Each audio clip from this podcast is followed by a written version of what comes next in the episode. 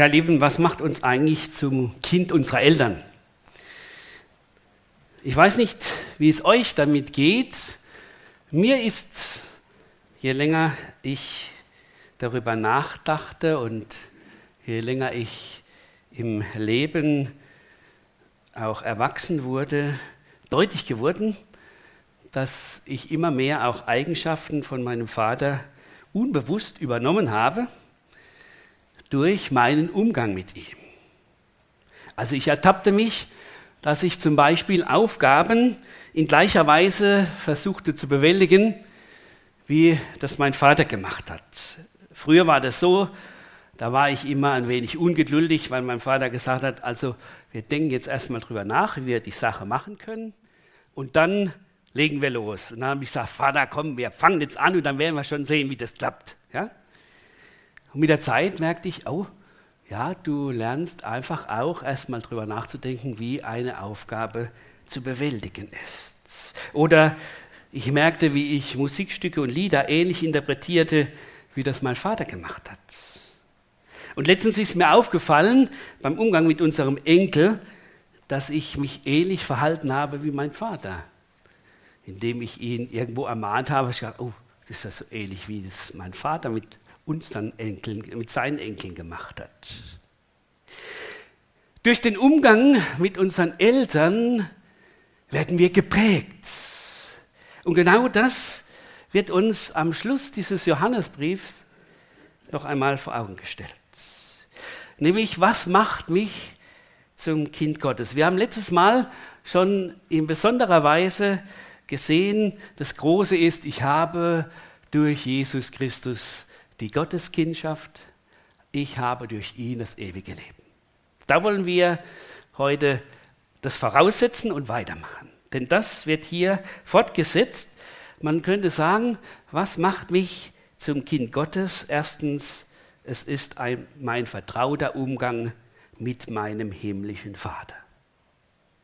Warum? Weil ich diese zuwendende Liebe Gottes erfahren habe Deshalb freue ich mich auf die Gemeinschaft mit ihm und darf alles mit ihm bereden, was mich bewegt. So schreibt es ja Johannes hier in diesen Worten. Wer an Jesus glaubt, kann voll Zuversicht sich an Gott wenden, denn wenn wir um ihn um etwas bitten, was seinem Willen entspricht, hört er uns. Und weil wir wissen, dass er unsere Bitten erhört, können wir sicher sein, dass er uns das Erbetene gibt. So sicher, als hätten wir es bereits bekommen. Hier wird uns die Situation gezeigt, die ein Kind, wenn es in einer glücklichen Familie aufwächst, wie es sich verhält. Wir haben es gerade schon gehört in der Einleitung. Ein Kind, das in einer guten Familie aufwächst, das hat dieses Urvertrauen. Und in der Hand der Mutter, des Vaters oder am Rockzipfel oder am Hosenbein, da hat es diese Geborgenheitsmöglichkeit, von der aus dann es auch andere beobachtet und schaut, kann ich dem auch vertrauen? Wie sieht das mit dieser Welt aus? Und wer dieses Urvertrauen zu den Eltern erfahren hat, dass dieses beantwortet wurde, dass er das wirklich erlebt hat, der wird in seinem ganzen Leben von diesem Vertrauen geprägt sein. Was ganz Schlimmes ist es, wenn Kinder in diesem Urvertrauen von ihren Eltern enttäuscht werden. Also wenn sie vernachlässigt werden, wenn Gewalt im Spiel ist oder sogar Missbrauch, dann ist es so, dass die Kinder oftmals ihr ganzes Leben lang Probleme haben, sich irgendwo richtig geborgen zu fühlen. Wer Gottes Liebe erfahren hat, die ja Gott uns gezeigt hat in seinem Sohn Jesus Christus, der kann vertrauensvoll sich an Gott wenden, als seinen liebenden Vater.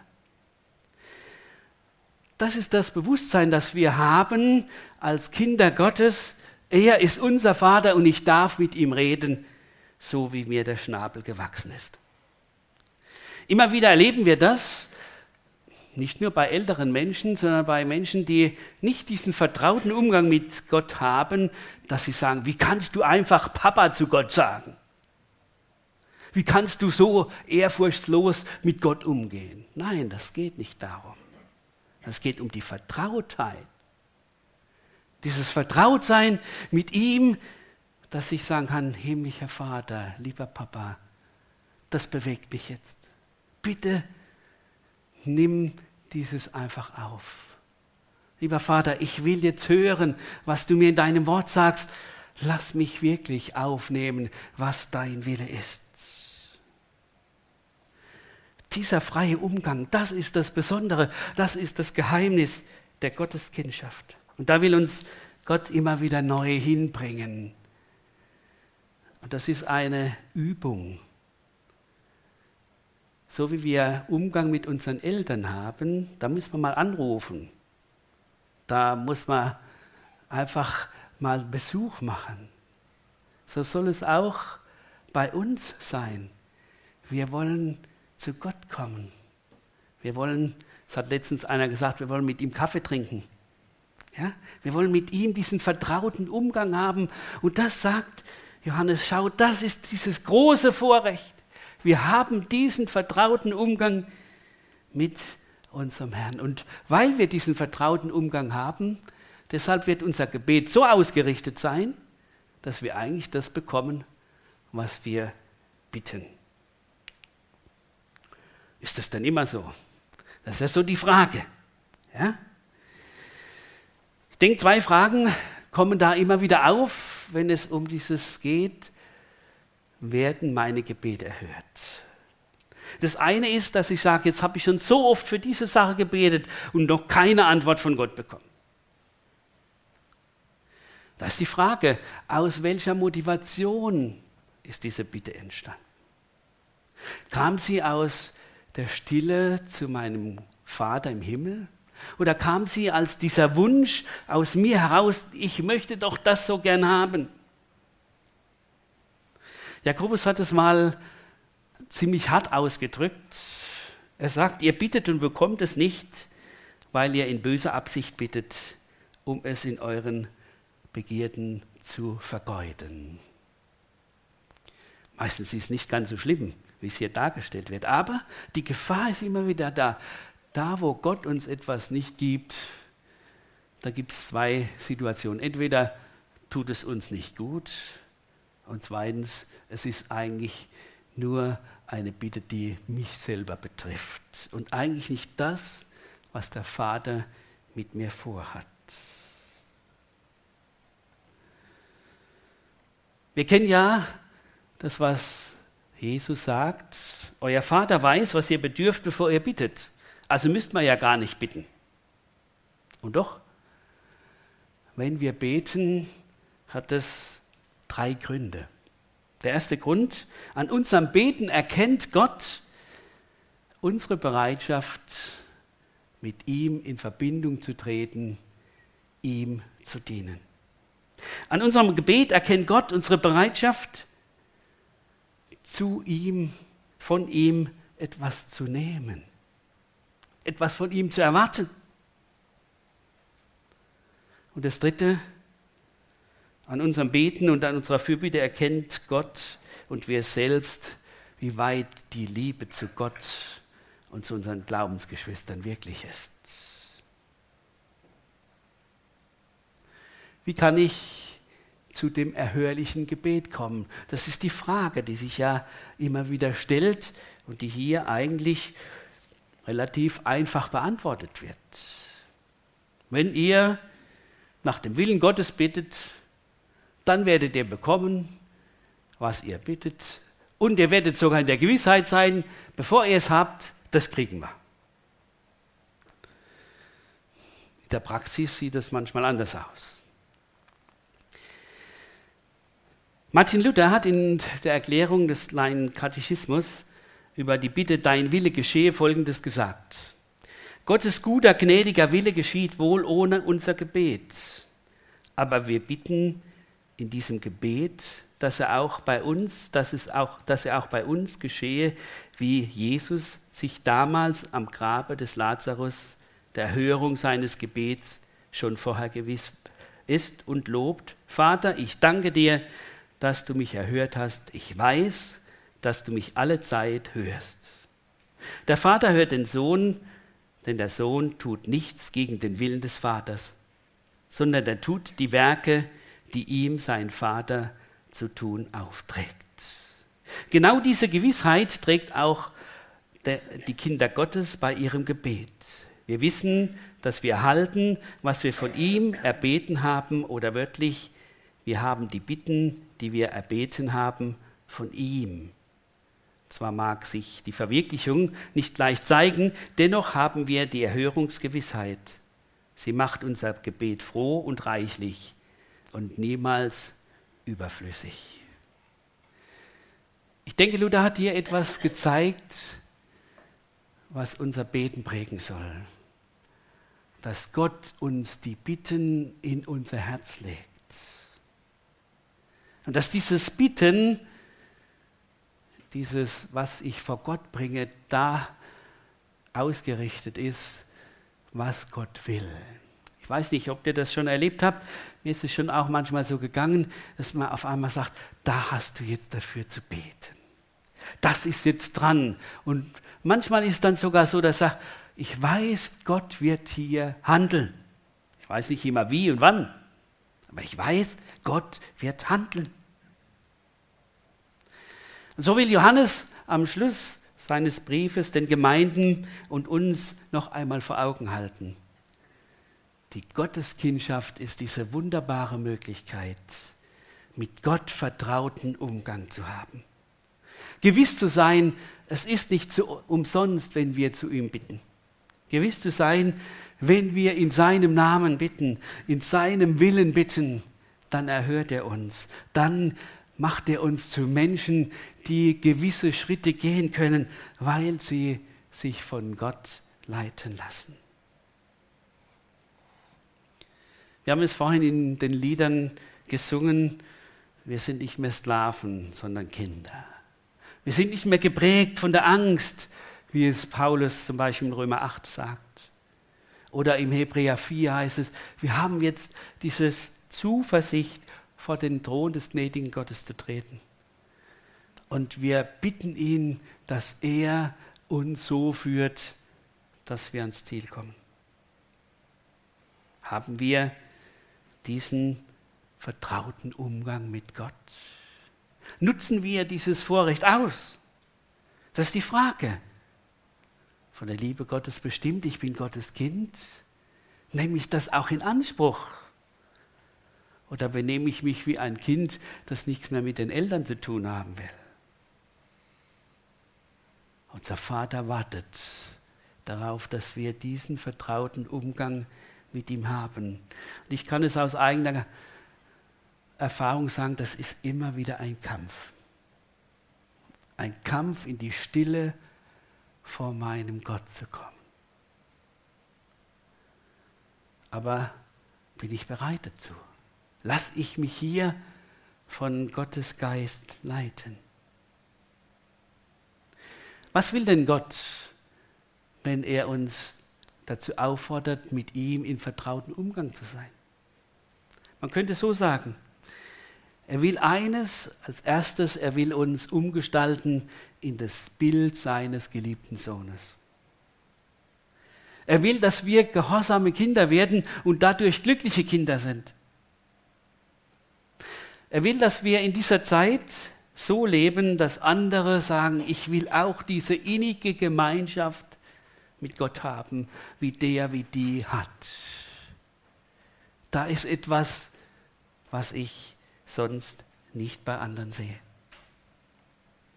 Und darüber hinaus will Gott uns zubereiten für seine Herrlichkeit, die auf uns wartet, dass wir dort hineinpassen und wirklich in Herrlichkeit mit ihm leben können. Kinder Gottes sein. Dieses Vorrecht im Umgang mit dem Vater, das führt dann zum Zweiten, nämlich dass ich nicht nur an mich denke, und mein Verhältnis mit Gott, sondern dass ich auch an die anderen denke, dass ich nämlich Fürbitte für die Glaubensgeschwister tue. Wenn jemand seinen Bruder sündigen sieht, eine Sünde nicht zum Tode, so soll er bitten und er wird ihm Leben geben, solchen, die nicht zum Tode sündigen. Johannes, er ermutigt sich des in Sünden gefallenen Bruders oder Schwester in Fürbitte anzunehmen. Er macht sogar klar, das ist eigentlich eure Verpflichtung. In den vorigen Versen schreibt er ja, wie sieht die Liebe aus? Liebe zu Gott schließt die Liebe zum Bruder mit ein. Wer Gott liebt und seinen Bruder hasst, das passt nicht zusammen. Wenn ich sehe, wie es dem anderen schlecht geht, wenn ich merke, dass er auf Abweg ist, ich bete für ihn, ich kommuniziere mit ihm, ich möchte, dass er zurechtkommt. So hat es Paulus in Galater 6 gesagt. Wenn er sagt, wenn einer von einem Fehltritt übereilt wird, dann sollt ihr, die ihr geistlich sein, ihn mit Nachsicht zurechthelfen. Ein jeder trage die Last des anderen. Kinder Gottes die haben dieses Vorrecht, mit dem Vater in Verbindung zu sein und mit dem Vater über andere zu reden. Wisst ihr, manchmal ist ja das große Problem, dass wir nicht mit dem anderen reden können, aber dass wir über den anderen mit Gott reden können. Und hier will Johannes ermutigen, rede mit Gott da, wo du merkst, im Moment komme ich nicht an den Bruder, an die Schwester ran, an den, den ich eigentlich lieb habe und der im Moment seinen falschen Weg gehe. Und ich bitte einfach den Herrn, dass er das zurechtbringt. Denn er hat die Möglichkeit, den Menschen zur Umkehr zu führen. Das ist der Liebesdienst, den wir uns gegenseitig tun sollen. Und ich erlebe das immer wieder und es macht mir am meisten Freude, wenn ich sowas erfahre, dass ich merke, ich bete für jemand oder ich komme dahin, dass ich merke, da hat jemand eine Not, ich spreche ihn an, wir reden darüber, wir beten dann miteinander, ich bete weiter für ihn und ich merke, der Sieg Jesu wird offenbar. Das macht froh. Das, es war nicht umsonst. Erleben, hier will Gott uns Erfahrungen schenken dass wir füreinander beten, füreinander einstehen und erleben, wie Gott eingreift. Erleben, wie der Sieg Jesu über die Sünde deutlich wird. Zwei Voraussetzungen sind dazu notwendig. Das erste ist die Offenheit, die wir untereinander haben sollen, und die Verschwiegenheit. Beides gehört zusammen. Die Offenheit, sich dem anderen anzubefehlen, zu sagen, ich brauche deine Hilfe, aber auch die Verschwiegenheit, dass der andere das nicht rumposaunt, dass man miteinander vor den Herrn geht, miteinander die Hilfe des Herrn in Anspruch nimmt. Das ist das, was Fürbitte ausmacht. Die Fürbitte für den, der am Straucheln ist.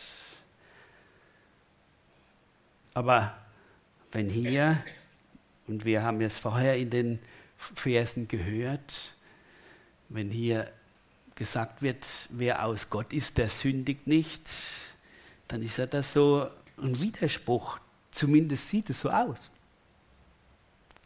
Und deshalb müssen wir den ganzen Brief sehen, wo am Anfang, wie sagt da der Johannes, wenn wir behaupten, ohne Sünde zu sein, betrügen wir uns selbst und verschließen uns der, vor der Wahrheit.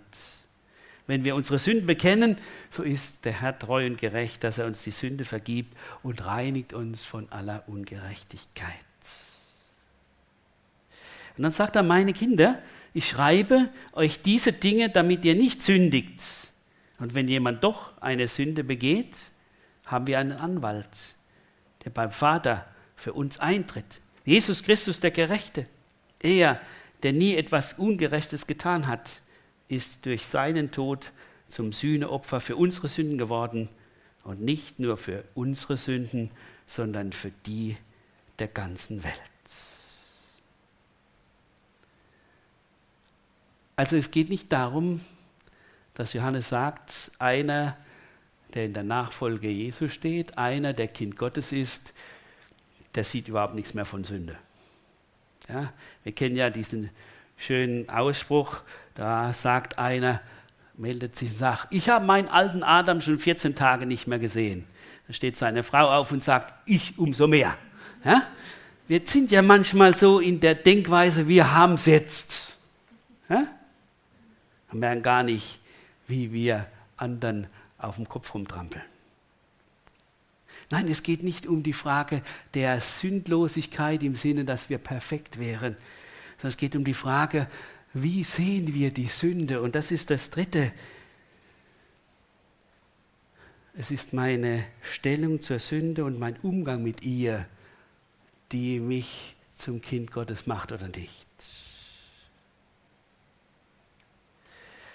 Ich habe letztens über einen Vers aus Sprüche 24 gepredigt.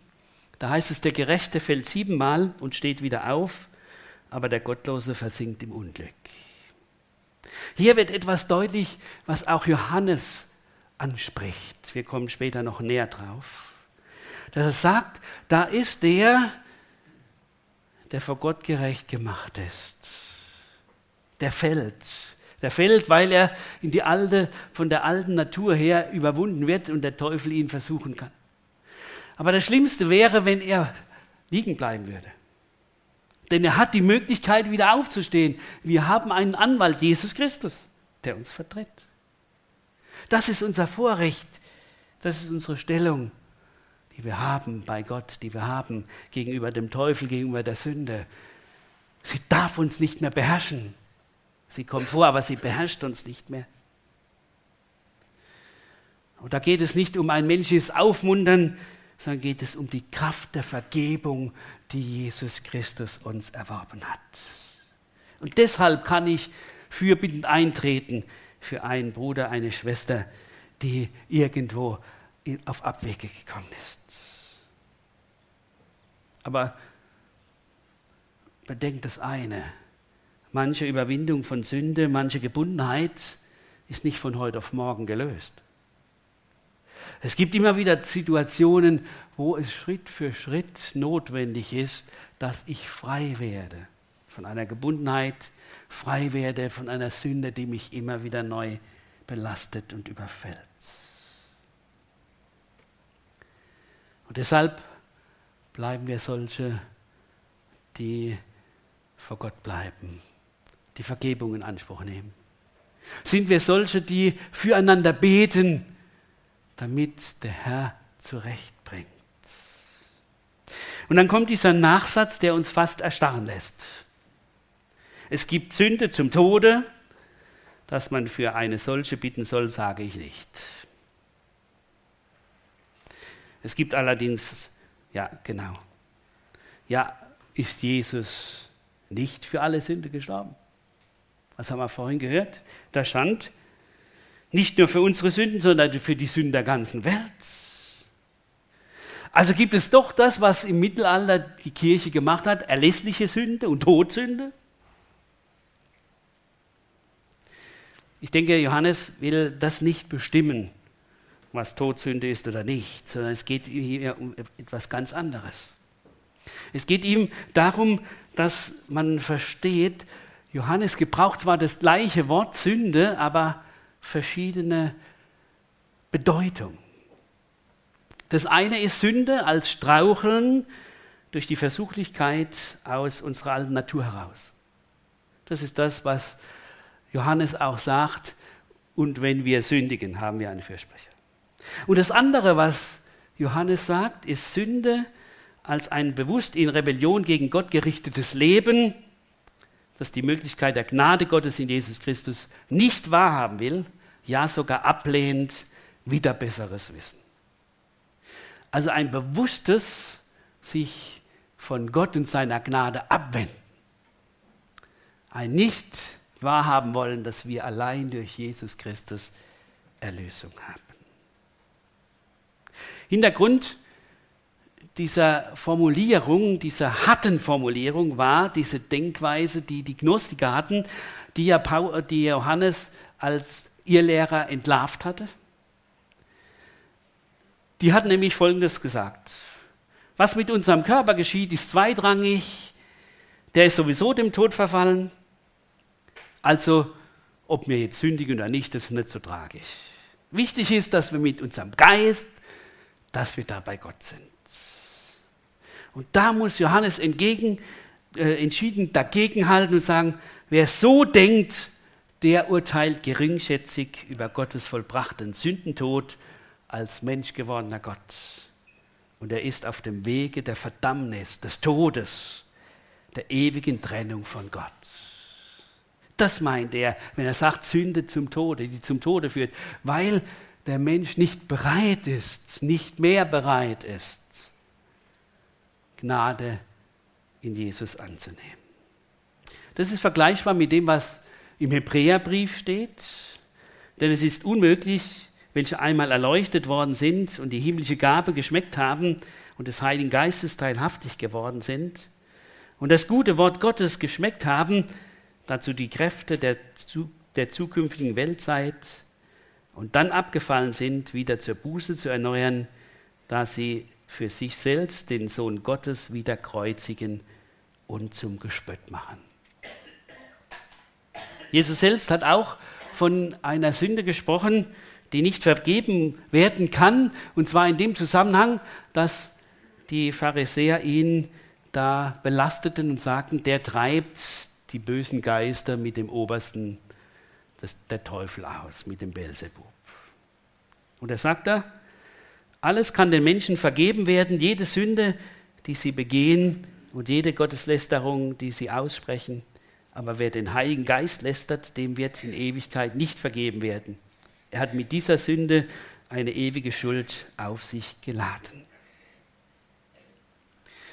Ob diese drei Bibelstellen jetzt ursächlich zusammengehören, kann ich nicht hundertprozentig sagen, aber ich tendiere dazu, dass sie zusammengehören und dass es sich hier darum handelt, um die sogenannte Sünde wider den Heiligen Geist, die eigentlich nur der tun kann, und das sind eigentlich nur die Juden, die aufgrund der Verheißungen, die Gott schon im Alten Testament gegeben hat und aufgrund dessen, wie Jesus gelebt hat, eigentlich erkennen mussten, Jesus ist der Messias. Aber sie wollten es nicht. Und deshalb sagten, nein, lieber beurteilen wir das so, dass Jesus der ist, der mit dem Teufel im Pakt ist. Das ist diese ernste Sache, die uns hier vor Augen gestellt wird. Aber ich denke, das ist wichtig, dass wir bedenken, wir wollen nicht uns hier in Angst versetzen lassen, dass wir in solch eine Haltung rutschen könnten. Denn eigentlich stehen wir, und das wird ja dann in den nächsten Versen gesagt, eigentlich stehen wir ja unter dem Schutz unseres Herrn Jesus Christus. Eigentlich sind wir die, die festgehalten sind, wie Jesus es in Johannes 10 sagt, festgehalten sind vom Vater, festgehalten sind vom Sohn. Niemand wird sie aus meiner Hand reißen. Deswegen sagt er ja auch hier, wir wissen, dass jeder, der aus Gott geboren ist, nicht sündigt, sondern wer aus Gott geboren ist, der bewahrt sich selbst und der Böse tastet ihn nicht an. Ich denke, zwei Dinge sind Johannes ganz wichtig. Das eine ist, dass er sagt, es gibt diesen großen Ernst, dass Menschen in die Situation kommen, dass sie mit Jesus grundsätzlich gar nichts mehr zu tun haben wollen und es gar nicht merken, dass sie falsch liegen. Aber es gibt die andere Situation, dass wir in Sünde fallen, dass wir versagen und da sollen wir auf alle Fälle das nicht so leicht nehmen, sondern den Ernst der Lage erkennen. Aber die Erlösung in Jesus in Anspruch nehmen. Wie heißt es hier? Wir wissen, dass der, der aus Gott geboren ist, nicht sündigt, sondern wer aus Gott geboren ist, der bewahrt sich selbst oder der wird bewahrt, heißt es auch, und der Böse tastet ihn nicht an. Überwinden von der Sünde können wir dann erleben, wenn das eine passiert, was ja uns hier auch gezeigt wird. was Paulus, äh, was Petrus sagt. Er sagt, der Feind, der Teufel geht umher wie ein brüllender Löwe und versucht, welchen er verschlingen kann. Dem widersteht fest im Glauben. Ihr wisst ja, dass die Leiden, die ihr durchmacht, genauso auch euren Geschwistern in der ganzen Welt auferlegt sind. Johannes will sagen, bleibt bei Jesus. Bleibt in dieser Verbindung mit dem Vater. Nehmt diese Möglichkeit des vertrauten Umgangs mit Gott durch Jesus Christus jeden Tag neu in Anspruch. Und ihr seid in dieser Verbindung mit dem Vater und werdet nicht in diese Situation fallen, dass euch der Tod Jesu eine zweitrangige Sache ist. Ihr werdet nicht in die Situation verfallen, dass ihr einfach sagt, ach ja, was soll's, das bisschen Sündigen ist doch nicht so tragisch.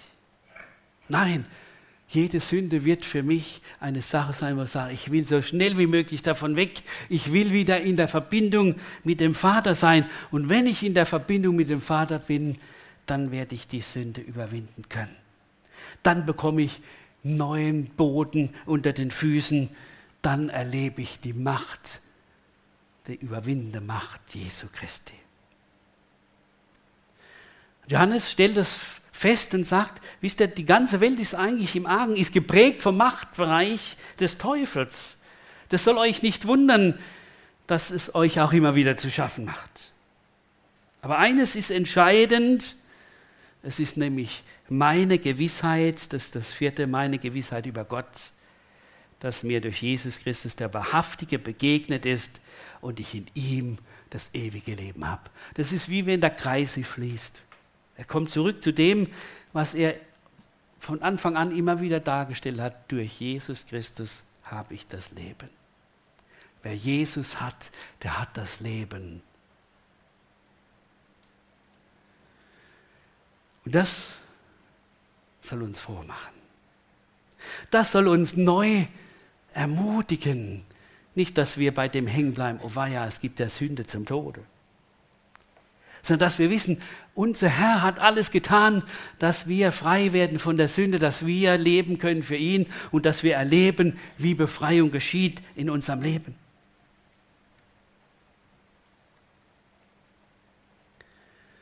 Kann man denn mehr haben als das, dass Jesus unser Leben ist?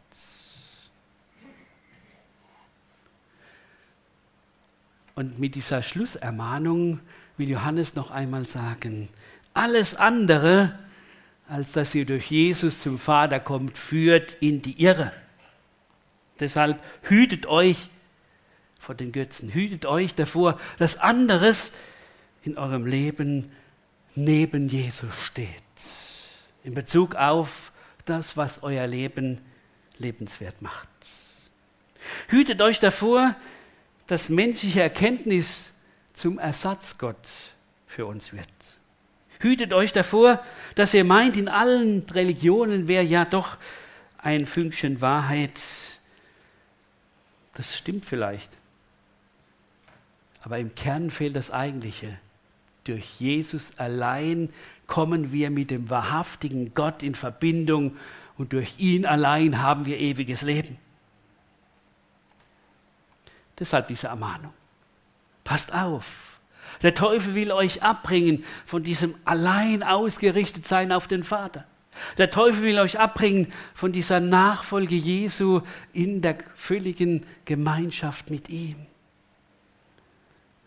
Und so zeigt er uns in diesem Brief leichtfertiges Umgehen mit der Sünde auf dem Hintergrund der teuer erkauften Gnade Gottes, die bringt nicht zum Ziel. Aber vertrauter Umgang mit Gott lässt uns zu Betern werden. Zu Betern, die teilhaben an den zurechtbringenden Handeln Gottes. So bleiben wir Bewahrte und tragen dazu bei, dass andere bewahrt werden. Ich hoffe, dass uns das neu klar geworden ist. Wir haben Grund zur Freude. Wir haben Grund zu dieser vollkommenen Freude, die Johannes als Grund nennt, warum er den Brief geschrieben hat. Wir schreiben euch diesen Brief, damit wir alle, die ihr und wir, die Freude, die Gott uns schenkt, in ganzer Fülle erleben. Ich hoffe, dass wir mit dieser Predigtreihe vom 1. Johannesbrief da ein Stück weit weitergekommen sind und dass er, unser Herr, uns begegnet ist und der Vater, der Wahrhaftige. In ihm haben wir das ewige Leben. Amen. Wir wollen beten.